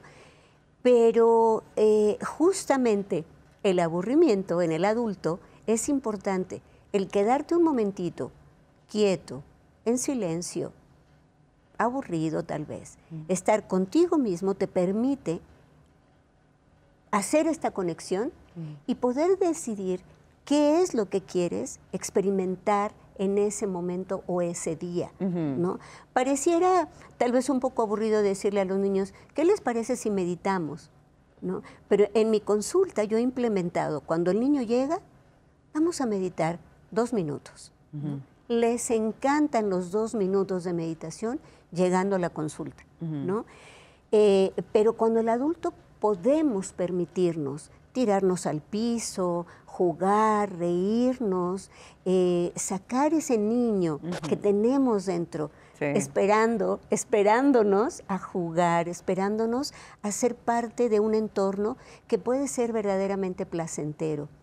Retomando estos, eh, eh, estas herencias que, decía Silvano y la cocina, mi, mi, bisabuela, que nació en 1900, será más viejita que la tuya, en Navidad nos ponía todos, niños, adultos, a pelar los cacahuates, cortar manzanas para hacer la ensalada de Nochebuena. Ay, sí. Qué rico. Y, fue una herencia que se los comparto con mucho cariño porque si hay algo que a mí me causa un gran placer es cocinar con mis amigos, ¿no? O cocinar con mi familia. Alguien hace una cosa, la otra hace otra cosa, conversamos, platicamos, oímos música es lúdico, es verdaderamente de un buen aprendizaje. Estás aprendiendo a cocinar el platillo de la abuela, o remembrando a, la, ¿no? Tenés este recuerdo. Y se pueden incluir a los, a los jóvenes, a los niños, ¿no? A los niños. Y les encanta,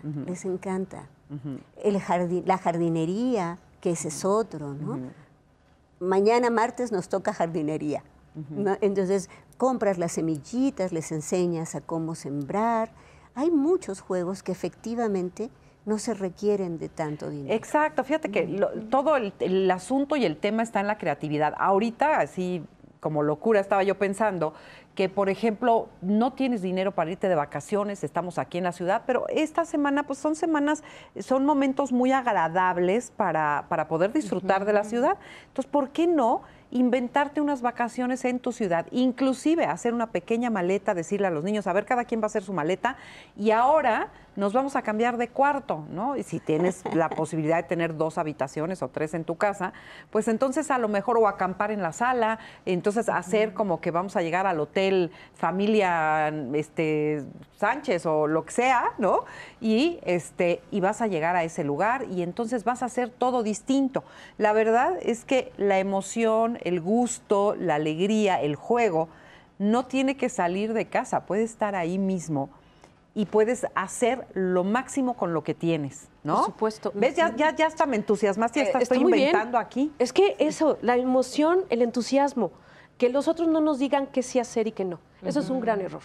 Voy, a, voy a decir algo fuerte. Esas listas de 100 cosas que hay que hacer antes de partir, ay, por favor. O sea, hago las 100 cosas y entonces ya... ¡Qué horror! Porque somos o empezamos a ser una sociedad de números, de cuánto has hecho, de, de, récord. Sé que es parte del alto rendimiento, pero es el alto rendimiento, es otra dimensión. Y eso es muy claro, ahí no hay un... Ese es el sentido, ¿no? Pero en esta, en esta otra dimensión de la vida, no tenemos que hacer el listado de, de lo que los otros ya hicieron que ese es el problema en las redes. Es que yo no lo he hecho, es que yo no he ido, es que yo no sé, es que, a ver. Y, sientes que no has hecho nada en tu vida. Claro, te sientas en el sillón triste y pobre, ay, pobre mí. A ver, no, basta. O sea, ¿qué podemos hacer? Hay que entusiasmarnos, hay que tomar esta decisión de disfrutarlo con mi familia, primero conmigo. Eh, estaba pensando también, eh, no todo tiene que ser de los grandes expertos. Es que nunca lo he hecho, pues que sea la primera vez. Es que no sé nada, pues aprendemos. Es que qué tal si todo falla, todo puede fallar siempre. Pero si pensamos que todo va a salir mal, pues entonces me quedo en mi casa, me, meto abajo de las cobijas y no me muevo. Pero mejor me muevo, invito a mis hijos a que se muevan y dejemos de asumir que lo que a mí me gusta, a ti te va a gustar, o viceversa. A él o a ella no le va a gustar. Dejamos, cortamos las oportunidades y no sabemos qué les gusta. ¿Cuántas veces nos hemos sentado en familia? Oye, ¿y a ti qué te gusta en el tiempo libre? ¿Y a ti qué te gusta? ¿Y te gusta lo que hacemos? Pues no, pa. ¿Y entonces por qué ibas? Pues ¿por qué no nos preguntabas y siempre nos llevabas? Por ejemplo, ¿qué recuerdo tienes tú de algo que te haya gustado de niño? Te pregunto a ti porque tú eres el más joven. Yo creo que... traes fresca la memoria. Son, son un buen. la verdad es que en este caso sí mis respetos, sobre todo para mi papá. Este, que en mi caso pues fue el típico rol, como que lo invirtieron. Mi papá fue el que se quedó y mi mamá fue la que se iba todo el día. Este, ya obviamente pues tienen sus razones, ¿no? Pero el mi papá siempre era de que vente y vamos a cocinar y fue el que me enseñó a cocinar y yo le hago desde un ¿Y arroz eso- hasta un ¿Y eso un te hizo pavo, más o sea, cercano a tu papá? Sí, la ¿Sí? verdad es que sí. Qué padre. Y, mm, y curiosamente mi papá era un, un hombre muy machista, Ajá. pero eh, al final del día por sus hijos tuvo que ir quitando toda esta parte y fue algo muy bonito y que se, le, se lo agradezco siempre. ¿Ves? Qué bonito Entonces, eso que este, estás diciendo. Es lo que le decía que se heredan las cosas, porque ahorita yo, por ejemplo, que tengo dos niñas, pues a ellas son las que les digo vente y ya les enseñé a hacer crepas y ya les enseñé a hacer un montón de cosas. Entonces, viene como por este lado la, la herencia, ¿no? Sí, ay, qué Este, padre. Pero estás muy, muy chavo. Tengo 30 años. Ay, pues sí, eres un pollito Este, todavía. Y la verdad es que la verdad es que escuchando, escuchando, me imagino que, que en casa hay mucho, muchas personas que han ido anotando todas las ideas que, que hemos estado dando. Sí. Y lo que hacemos, por ejemplo, nosotros ahorita en casa, es, tenemos una cajita en donde todo el mundo nos sentamos, somos cuatro, nos sentamos y cada quien anota cinco o diez cosas que le gustarían hacer a esa persona. Las metemos en la cajita, las revolvemos y cada semana o cada que tenemos justamente un tiempo libre o destinamos un tiempo libre, sacamos una. Y así hacemos todos lo que quería hacer Sí. esa persona y al final Y del día cosas nos como, por ejemplo, a ver, dime algo que pongan tus hijas. Hemos o- hecho este voleibol con un globo dentro de la casa cuando no se puede salir o fútbol y, en- y enrollamos una este una playera o algo así igual dentro de la sala, noche de cine, que ya hicimos crepas, que ya pedimos este hicimos una pizza, o sea, son un montón de cosas las que las que se pueden hacer. Sí. Por ejemplo, ahorita ya dimos un montón. Pueden irlas apuntando y echarlas justamente en la cajita y sacarlas. Esa es muy buena idea, esa es una idea Sí. preciosa, ¿no? Porque además, pues est- está toda la familia colaborando, los hijos no sienten como que siempre se hace lo que uno quiere y no lo que el otro quiere, es como al azar también, porque pues, se va sacando el papelito a ver de qué quiere cada quien, y está muy lindo, la verdad. Sí, la verdad es que sí, porque conocemos los gustos de, pues mi niña tiene cinco años, entonces, este, pues con, nos conocemos, pero a veces Seguro ya era que- la, la de la pizza. Sí, entonces, pues al final del día es una manera en la que si no estamos tanto en contacto con los niños, al final nos acercamos a sus gustos, Sí, porque todos nos involucramos y todos hacemos lo que ella quería hacer. sí. Entonces es una forma muy muy bonita de, de utilizar el tiempo libre. Y todo pues tratamos de hacerlo en casa. Tenemos también un montón de juegos de mesa y la chiquita nos gana en algunos, por ejemplo. Entonces van desarrollando mucho estas cosas y también desarrollan lo que estábamos hablando hace rato, del saber perder, el ceder, porque es que eso a mí no me gusta y tú lo pusiste en la cajita, pues ni modo salió. Sí. Y hay que empezarlo a. Respetar también, ¿no? El tiempo de cada quien. Pues muy interesante. Vamos a ver otro lugar, otro lugar precioso para visitar. Veamos. Si lo tuyo es llevar a tus hijas e hijos a practicar senderismo en distintos niveles en el bosque, o bien te gusta preparar una carnita asada y pasar un rato frente a la fogata, tienes que ir a Paso de Cortés. Este puerto montañoso ubicado en la zona de Ameca Meca en el Estado de México fue transitado por Hernán Cortés. Aquí no solamente vas a disfrutar de maravillosos paisajes y de la vista de los volcanes, también podrás deleitarte de su exquisita comida como la pancita y las famosas garnachas. Ya estamos anotando, espero que usted también, porque ya son lugarcillos ahí que podemos tener para, para ir.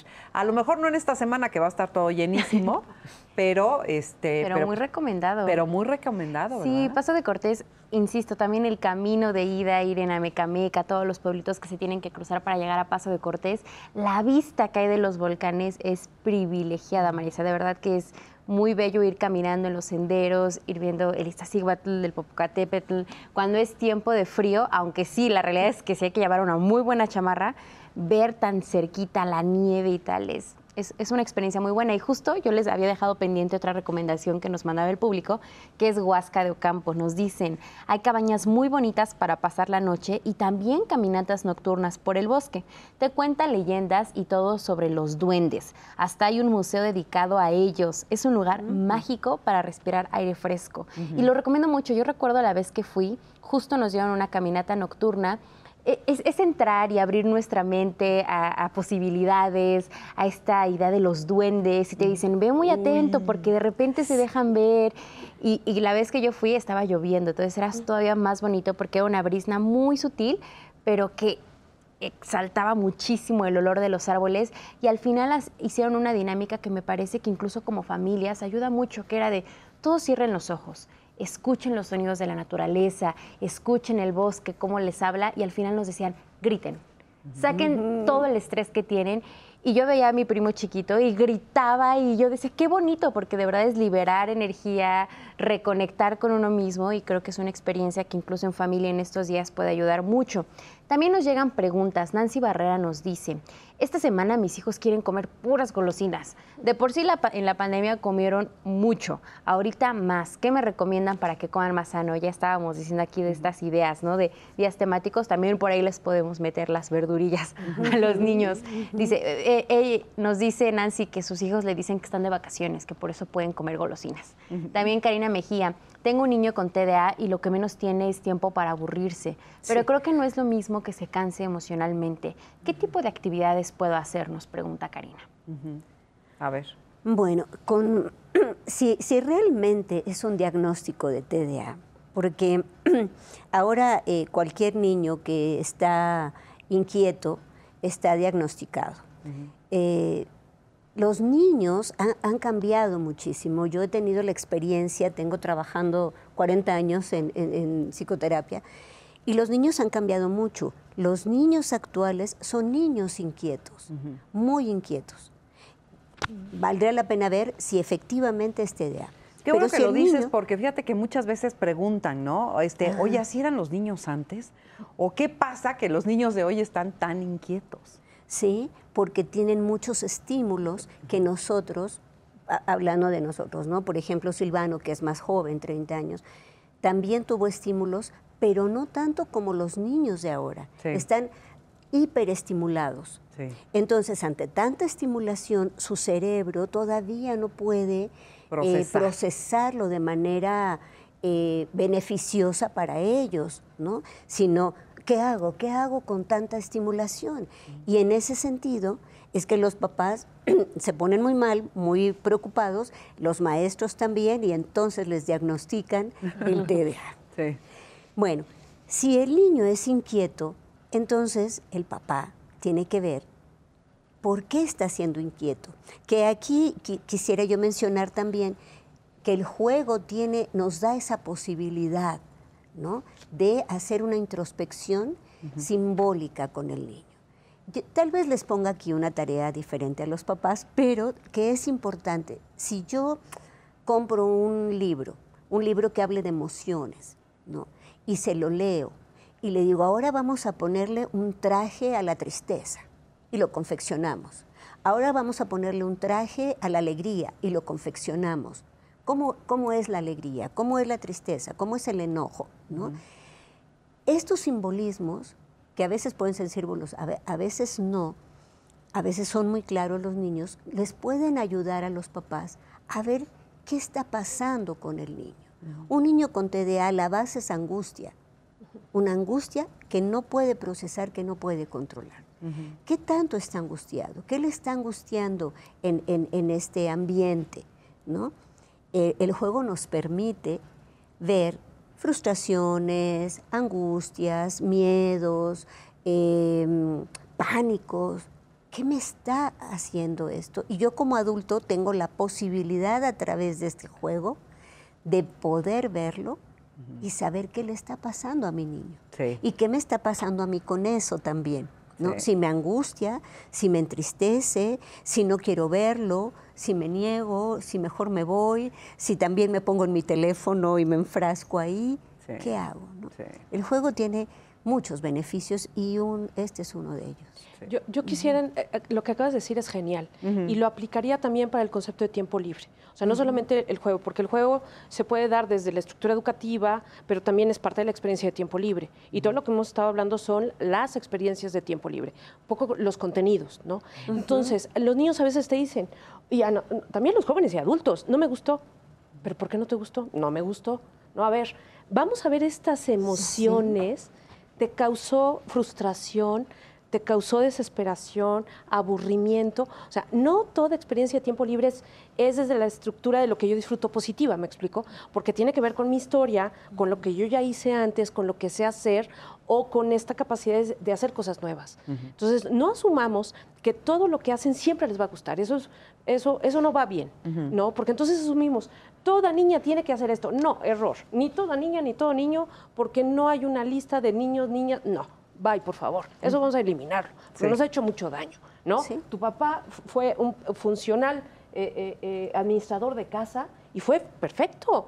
¿no? Entonces, dejemos esas cosas en el pasado. dejar los roles y los estereotipos y todas estas cosas, ¿no? En el tiempo libre no hay roles, tampoco hay que quitar los estereotipos y hay que entonces decirnos, a ver, ¿por qué no te gustó? ¿Te asustó? Sí, porque era el vacío del bosque y el sonido me, me saturó. Ah, ok, bueno, entonces vamos a hacerlo diferente. No negarnos, sino ubicar las emociones resultado de la experiencia y motivarlo. Definitivamente no te agrada, bueno, buscamos otra actividad. Y también eh, eh, motivar a que busquemos otras. Cuando nuestras experiencias de tiempo libre han sido por múltiples razones reducidas, pues eh, heredamos esto. Entonces hay que tener conciencia que si ha sucedido, porque no me gustan muchas cosas, hay que buscar espacios. Hoy hemos hablado de espacios fuera de casa, ¿no?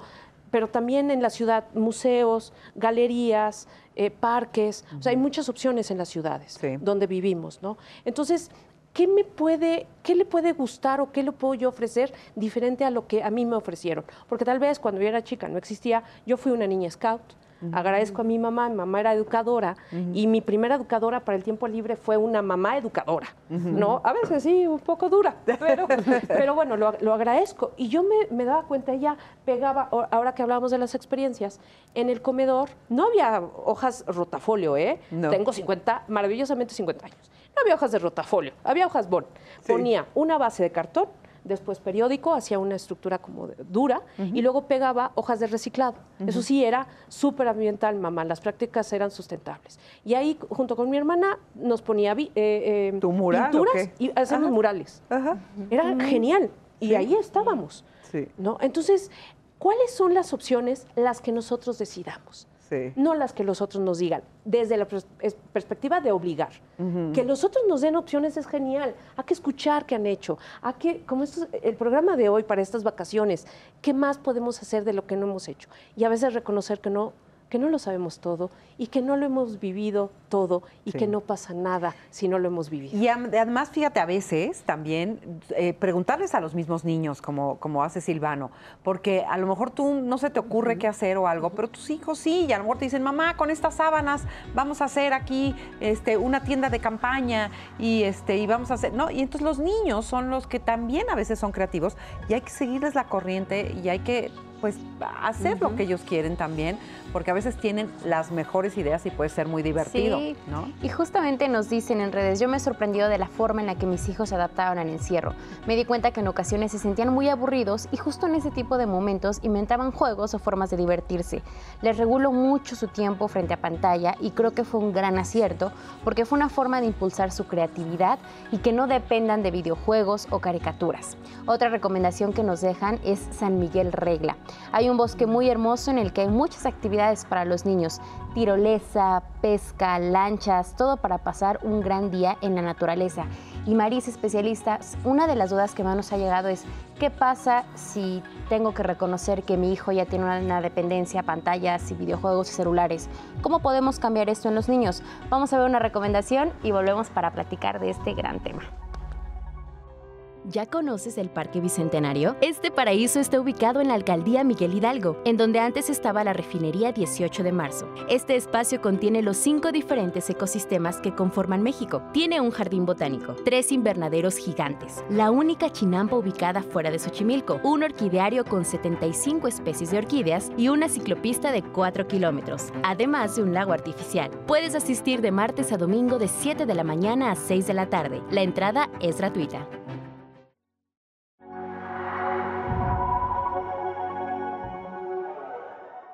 Hablamos mucho del trabajo, hablamos mucho de la escuela, son dimensiones de la vida, pero otra dimensión que tenemos que ocupar y ocuparnos de ella y preocuparnos de ella es el tiempo libre. Es un área de desarrollo. No es después de lo que me queda. No es este tiempo, bueno, a ver qué hacemos. No. Tan importante es que se estudie el tiempo libre como licenciatura y estudios de maestría y también de doctorado. Y yo cómo me relaciono primero con mi, tiempo libre y después con el tiempo libre de mis hijos y de mi familia.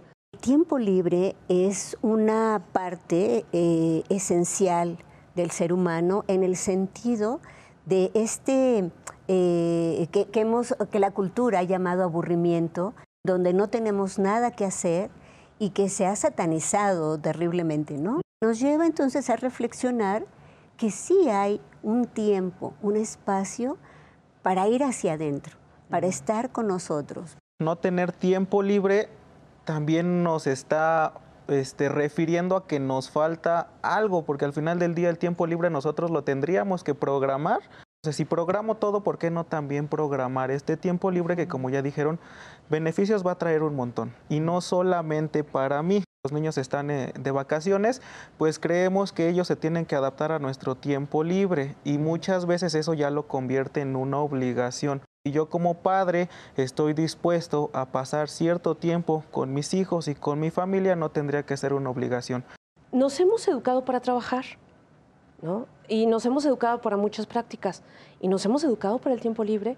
El tiempo libre sí e, es un derecho primero, ¿eh? O sea, no olvidemos esto, es un derecho. Tenemos que ejercerlo eh, gratamente, con calidad. Es el tiempo que te sobra. Ese es el problema. Y ese es el primer discurso. No es el tiempo que sobra, es el tiempo de una dimensión de libertad de la vida. Y es genial, pero se nos olvida que siempre lo ponemos abajo de la educación, del trabajo y de las otras dimensiones de la vida. Todo juego se puede convertir en lo que se llama juego lúdico, ese tipo de juego que te va a enseñar a hacer algo. Hay videojuegos incluso hoy en día que ya no necesitas estar nada más así con el, con el control, sino que ya son, se vuelven más sensoriales. Para pasarla bien, uno necesita tener dinero. No, eso es un gran mito y es una gran mentira. A ver. No necesitamos el dinero. El dinero es un medio, no es el que determina la calidad de la experiencia.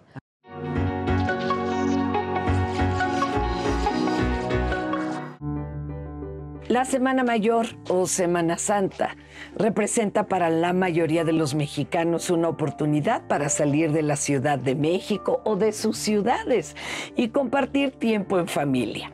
Por eso les tengo algunas recomendaciones para pasar un tiempo con los seres queridos en lugares no tan conocidos, pero que igual valen mucho la pena. Hoy despiertan nuestro interés aventurero. Peña de Lobos. Es una reserva natural protegida de 50 hectáreas en el municipio de San Miguel Tecpan, en el Estado de México. Ahí pueden rentar cabañita para disfrutar del bosque. Eso sí, es para quien quiere darse un verdadero break de la ciudad porque no hay luz eléctrica. Así que procura llevar una batería externa para tu celular y una lámpara de pilas o de esas que tú mismo recargas. Otro lugar, el Nido Quetzalcoatl. Se trata de un conjunto arquitectónico inspirado en la cultura prehispánica, construido en un terreno irregular de 5.000 metros cuadrados en el municipio de Naucalpan de Juárez.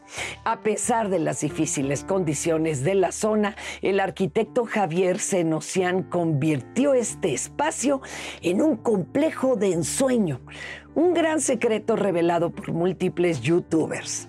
Y por último, aguas termales de Chignahuapan a tan solo dos horas y media de la capital, en el estado de Puebla, se encuentra esta joya entre las montañas. El balneario y el hotel te prometen un descanso sabroso y totalmente relajante en sus múltiples pozas. Ya si además tienes ganas de estirar las piernas, la caminata por el bosque te ayudará a ponerte en sintonía con la naturaleza. Espero que estas recomendaciones te sean útiles. Y vayas a donde vayas, lo importante es pasarla bien y disfrutar en familia. Así que no olvides empacar tolerancia, paciencia y mucha actitud positiva. Para diálogos en confianza, Fernanda Tapia. Me encantó la maleta de Fernanda Tapia. Por supuesto que hay que llevar tolerancia a todo, porque además muchas veces sucede que cuando vas a salir un día a pasear, pues las cosas no salen como uno siempre espera que pasen, ¿no? A lo mejor te tocó más tráfico, a lo mejor se te ponchó una llanta, si vas en automóvil o en camión, este, en fin, la vida no está esperando a que tú hagas tus planes y para cumplirte todos tus caprichos. Entonces, sí es muy importante el consejo que dice Fer, hay que ir con toda la intención de que todo forme parte de la diversión de ese día. Yo sé que ustedes me pueden decir, bueno, pero que se te ponche una llanta, qué divertido puede ser, pero es que uno lo puede tomar por lo menos con actitud, con filosofía, con optimismo, para no echarse a perder la vida, ¿no? ¿O, qué opinas, Silvano? ¿Cómo ves? Este, sí, de hecho ya lo mencionaban, el viaje empieza desde que te levantas en la mañana. O sea, definitivamente, y es como en la vida, la verdad es que tienes que disfrutar el viaje, no solamente la meta, ¿no? El llegar. Al final del día, si no disfrutas el viaje, cuando estés en donde quieres estar, sientes que te va a faltar algo. Sí. Entonces, este, siempre hay que aprender a disfrutar esto. Y con los niños o con los hijos es muy parecido. No hay que disfrutar a los hijos, hay que disfrutar con los hijos, que es, que es muy, muy diferente. Entonces, la verdad es que así es como empiezan las aventuras. Y sin accidentes no hay aventura, así de fácil. Fíjate, lo estás diciendo perfecto, o sea, esas son las aventuras, esas son las cosas que después platicamos también, ¿no? Nuestras anécdotas, no hombre, no sabes lo que nos pasó cuando íbamos a no sé dónde, son las grandes anécdotas. En el momento te purgas, en el momento te saca de quicio, te enojas, te parece fatal, se te echan a perder tus planes, pero la verdad es que es de lo que te vas a reír cuando pase el tiempo. Y son los grandes recuerdos también de las familias y de los hijos, ¿no? Totalmente de acuerdo. Me acuerdo mucho de una vez que salimos y se inundó la carretera, ¿no? Entonces, pues todos íbamos de qué va a pasar, qué está sucediendo. Y bueno, mi primito era muy chiquito en ese momento y decía, bueno, ahora vamos a ir a un bote. Así nos decía. Y ahora, justamente cuando platicamos esta experiencia, él lo recuerda mucho porque para él fue salir de lo común y, fue una experiencia, pues hasta cierto punto divertida para él. Pero nos escriben, más bien nos llaman en el centro de contacto y nos dice, por ejemplo, Carlos Guerrero, dicen que la creatividad sale cuando no hay mucho que hacer. Lo que me preocupa, por ejemplo, es que mis hijos solamente quieren ver la televisión ¿Cómo puedo hacer para que sean más creativos? Y en este mismo sentido, Jimena Fuentes, los niños de ahora todo el tiempo quieren estar pegados a la pantalla. ¿Ustedes creen que esto afecte su cerebro? Es mejor que tengan actividad física. ¿Cómo puedo hacer un plan de actividad para que no estén todo el tiempo sentados? Creo que no es bueno y más si están en crecimiento. Un fenómeno que lamentablemente es muy común entre las infancias ahorita, este, pues este tipo de adicción o esta relación ya tan estrecha que hay entre los niños, las niñas y pues las pantallas, ¿no? Fíjate que nada más una anécdota rapidísima con respecto a eso, justamente que hizo una amiga que tengo, que me pareció genial, la verdad. Cada vez que les apagaba la televisión a los hijos o que les quitaba las tabletas o el celular para que hicieran otras cosas, era drama, era un berrinchazo, era un problemón en familia porque se echaba a perder la convivencia. Entonces un día llegó esta amiga muy creativa y les dijo a sus hijos, les dijo, oigan, hice un pacto este, con los que me cobran la luz, este, estamos pagando muchísimo de luz y vamos a tener cortes de luz a determinadas horas este, todos los días porque ya no podemos pagar de tanto que han ustedes abusado de la televisión. Y entonces ella a determinadas horas les desconectaba el, contacto y entonces, no, pues ya es el corte de luz que nos toca ahorita el corte de luz. Y entonces los niños así pasaron un buen rato hasta que un día la cacharon, evidentemente, y bueno, ya no les sirvió su pretexto de la luz. Pero sí hay que regular esto, ¿no? ¿Cómo hay que regularlo? Sí, es importante ver que el juguete en sí no es lo más importante, ¿no? E, el juguete es un eh, instrumento, un vehículo lúdico que puede ayudar o no. Pero no, e, en realidad los niños no necesitan juguetes tan caros ni tan sofisticados para aprender, para eh, gozar la vida, para crecer, para experimentar. ¿no? Digo, quien tiene la posibilidad y puede hacerlo y el niño quiere, está bien, pero hay, hay otros que no son tan indispensables. Y en este sentido, eh, esta adicción a los videojuegos, a los celulares, a las tablets, pues bueno, eh, no lo puedo dejar de ver desde el lado de, psicológico, Pero aquí los papás tendrían que preguntarse en qué momento ellos eh, les permitieron que tuvieran, ese, que tuvieran acceso a eso para que ellos tuvieran tiempo para sus actividades. Entonces, yo estoy ocupado y tú ocúpate con lo que puedas y lo que tengas a la mano, que es el celular o la tablet o la computadora, todas estas cosas, ¿no? Y los dejaban por mucho tiempo. Crecen y crecen ya con eso integrado y con esa capacidad, porque además son buenísimos, son buenísimos para manejarlos y llevarlos a, experimentar. Pero ¿cómo le haces para, para restringirlo? Si, si ya lo permitiste, entonces ahora cómo puedes empezar a dejar de hacerlo. Tiene que ser igual, igualmente paulatino. Si tú se lo quitas, va a haber ahí un conflicto y no va a ayudar. una eh, un recurso que da Silvano que me parece extraordinario es, vamos a ver en esta cajita qué quieres hacer, qué te gustaría hacer además de la televisión, además de, esto, ¿no? Y vamos buscando opciones. opciones y vamos proponiendo temas que a todos nos puedan ser de interés.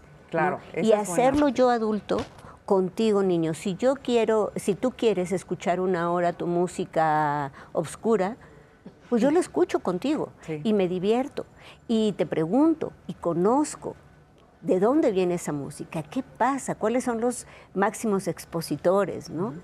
También volverme parte del entorno del, hijo, sobre todo de, eh, de, los, pubertos y adolescentes. Claro, tienes toda la razón. Déjame, vamos, porque es que si no, no nos va a dar tiempo de ir a un lugar que seguramente usted conoce, pero quizá hace mucho tiempo que no ha ido.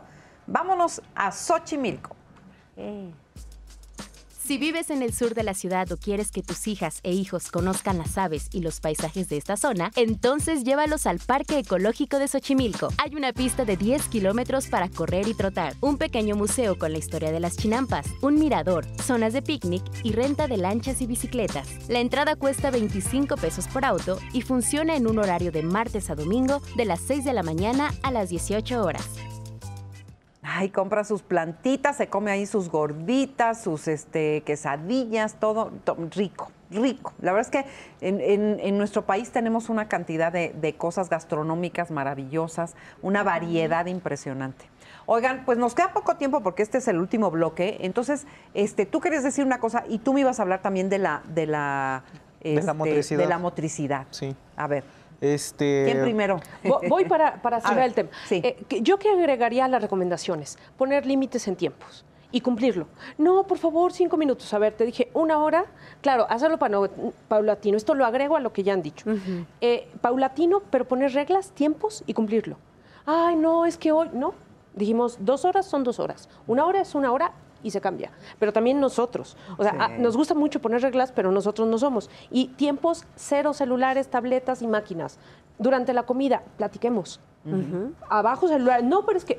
Y aplica también para mi mamá, ¿eh? O sea, hay que ser coherentes. Hay que ser coherentes. Entonces, límites, tiempos, cumplirlos e ir dialogando de cómo se van sintiendo y también tener otras opciones, porque si solamente es lo que hacemos está complicado. No puedes restringirle el celular a tus hijos o lo que sea que usen para ver sus cosas si tú estás todo el tiempo también ahí, ¿no? Yo he visto mamás y papás que están todo el tiempo en el celular y después están regañando a los hijos porque es que ya estuviste mucho tiempo. Y hasta que me tocó ver una vez a una niña que le dijo a su papá, le dijo, pues si tú también todo el tiempo estás en el celular, y entonces el otro se quedó así, ¿no? Entonces hay que, hay que poner el ejemplo. Es lo malo, ¿ves? Eso es lo La cosa es que requiere que uno también sea congruente, ¿no? Sí. Ahora sí, cuéntame de la motricidad. De la motricidad. La verdad es que mm, hoy en día las casas también cada vez son más pequeñas cada vez este, nos, nos, preocupamos un poquito más por generar la convivencia o generar un juego en espacios pequeños. Y sí hay que hacerlo porque es la situación en la que poco a poco estamos avanzando y evolucionando. Pero este, la verdad es que no hay que descuidar mucho esta parte del, juego como lo hicimos todos de niños, que desde las atrapadas hasta el listón, todo eso, porque al final del día... El bote pateado. Exacto, todo eso, independientemente de que nos generaba ese placer y nos enseñaba conocimiento, también nos protegía o nos protege a futuro de ciertas enfermedades. ¿Por qué? Porque en los primeros años de vida todo el estímulo que un niño reciba en sus huesos o en sus músculos van a generar, por ejemplo, reservas de colágeno. Entonces llega un punto en el que el cuerpo ya no va a generar este colágeno y va a empezar a agarrar de estas, de estas reservas. Si el niño no pasó por todos estos estímulos, las reservas van a ser menores y entonces es cuando se empiezan a detonar otro tipo de enfermedades cuando son adultos. Ay, no sabía eso. Sí, es bien interesante y la verdad es que hay otro tipo de cosas. Desde que la mamá, por ejemplo, tiene al niño en el vientre, viene algo que se llama programación fetal. Desde cómo nace, qué le das de comer, todo eso te predispone a ciertas enfermedades en el futuro. Entonces, si hay cosas que no podemos controlar, esto sí. El juego eh, del listón, el juego con movimiento ayuda mucho porque también les enseña les desarrolla un sentido que se llama propiocepción. La propiocepción es saber dónde tengo mi cuerpo, aunque no lo vea. y en relación al, espacio. Al equilibrio, al espacio. Todo el mundo, pues de chiquitos nos caímos, nos golpeamos, vi hasta dónde me dio el brazo, todo. Entonces, eso en el futuro a nosotros nos ayuda porque nos mantiene independientes cuando llegamos a cierta edad. Sobre todo cuando llegamos ya a ser este, a adultos mayores. Entre más haya hecho yo cuando era joven, mejor voy a llegar cuando sea un adulto mayor. Y eso, la verdad es que los niños dependen totalmente de lo que nosotros les demos. Ellos no se van a poner a pensar en esta etapa.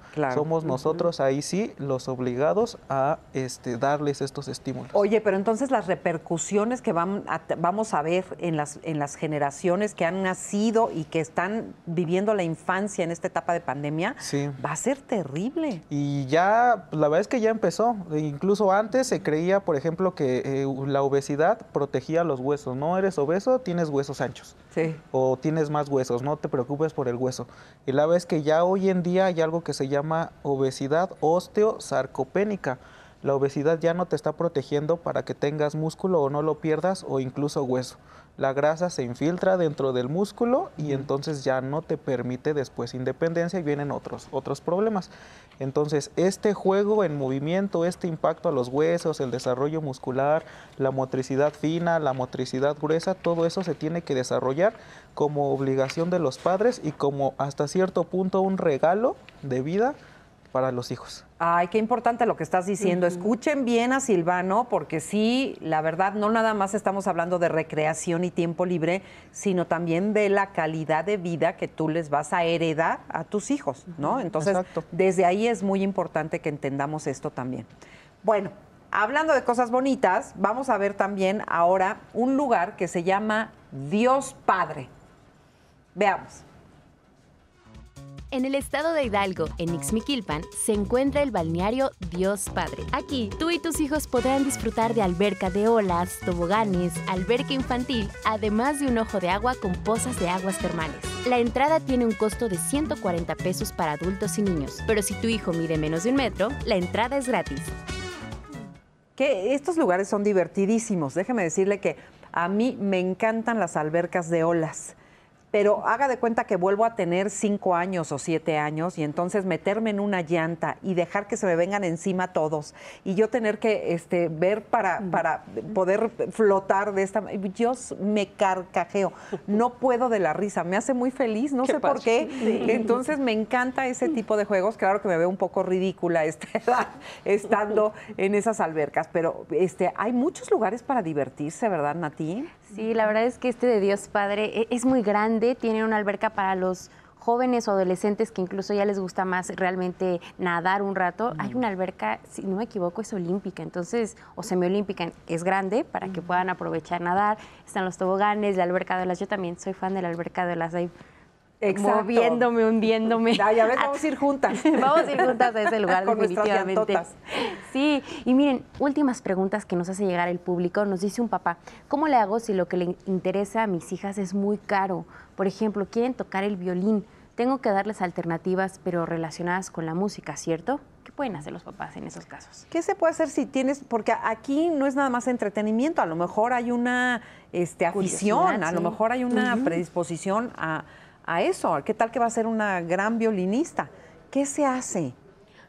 Bueno, sí. eh, buscar a lo mejor opciones donde alguien done estos instrumentos o qué. Bueno, si ella es- eh, rápido, primero ver que realmente es lo que le emociona, ¿eh? Ajá. Porque luego también muchos padres, madres, invierten porque al niño le gustó, lo vio, le emocionó y como antes decían, fue llamarada de petate Sí.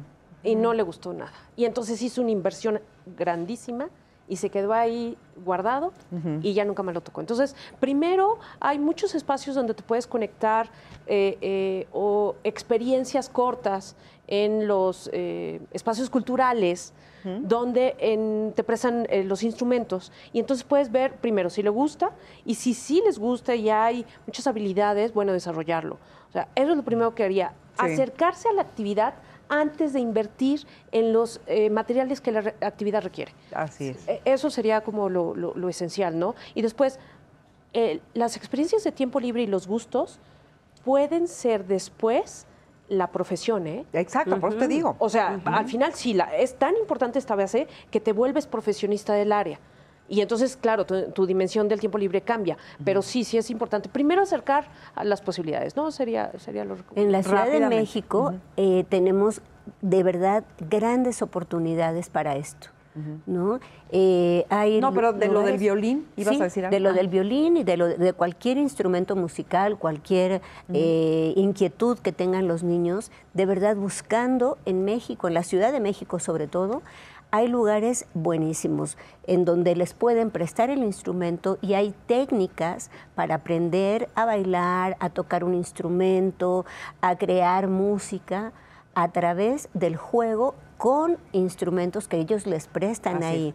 Y efectivamente, solamente eh, saber si eso es lo que quieren y darles la oportunidad de incursionar en él. Ya nos vamos a despedir, nos quedan unos segunditos. ¿Algo que quieras decir, Silvano? Este, sí, la verdad es que pues yo solamente quiero dejarles lo de pues tienen que disfrutar con los hijos, no no los disfruten solamente a ellos. La verdad es que hay que ponerles atención a los niños, pero estando ahí, no desde lejos, no desde una cámara. Así es.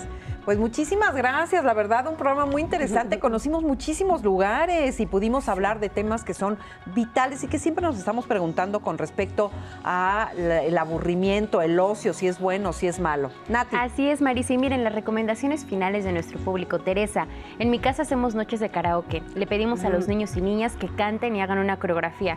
Muy buena recomendación. Y finalmente, Héctor, a partir de las sugerencias que han dicho, se me ocurre hacer papalotes y pedirle a los niños que los decoren. A nosotros nos ponían a hacer papalotes y era muy divertido. Y ya después los vas a volar al campo. Exacto. No, bueno, pues un programa genial, la verdad, con muchas ideas. Así que, pues esperamos que la pase muy bien, que disfrute su tiempo libre y desde luego nosotros, como siempre, esperándolo, nosotros aquí, Nati y una servidora, todos los martes en punto de las 9.30 de la mañana. Muchas gracias por haber estado con nosotros. Gracias. Gracias. Bonito día. Muchas gracias. Hasta luego.